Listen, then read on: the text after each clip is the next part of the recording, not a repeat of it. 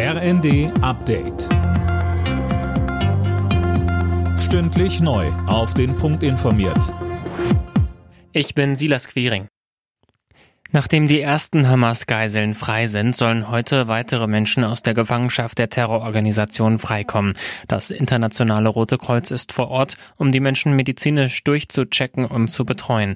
Die Freilassung ist Teil eines Geiseldeals zwischen Israel und der Hamas. Sie sieht auch eine Feuerpause bis Montag vor. Bundesaußenministerin Baerbock. Die Feuerpause muss jetzt so lange wie möglich halten, um lebensnotwendige Güter wie Medizin, Lebensmittel, Wasser und Hilfsgüter zu den Menschen in Gaza zu bekommen. Die Strom- und Gaspreisbremsen laufen zum Jahresende aus. Das hat Finanzminister Lindner im Interview mit dem Deutschlandfunk angekündigt. Es ist nicht davon auszugehen, dass wir Anfang des nächsten Jahres eine Notlage bei Strom und Gas haben, so Lindner.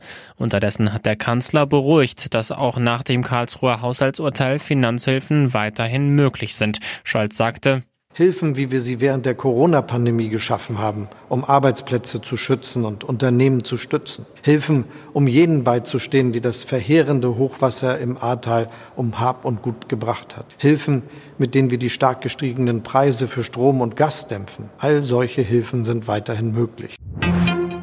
Bei der Bahn drohen neue Warnstreiks. Das hat der Chef der Lokführergewerkschaft Weselski angekündigt. Zuvor hatte er die Tarifverhandlungen mit der Bahn für gescheitert erklärt. Von Seiten der Bahn sei keinerlei Verhandlungswille erkennbar, daher seien weitere Verhandlungen sinnlos.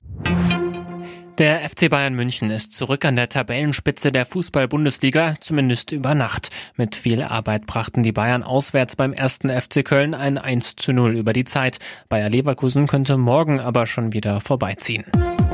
Alle Nachrichten auf rnd.de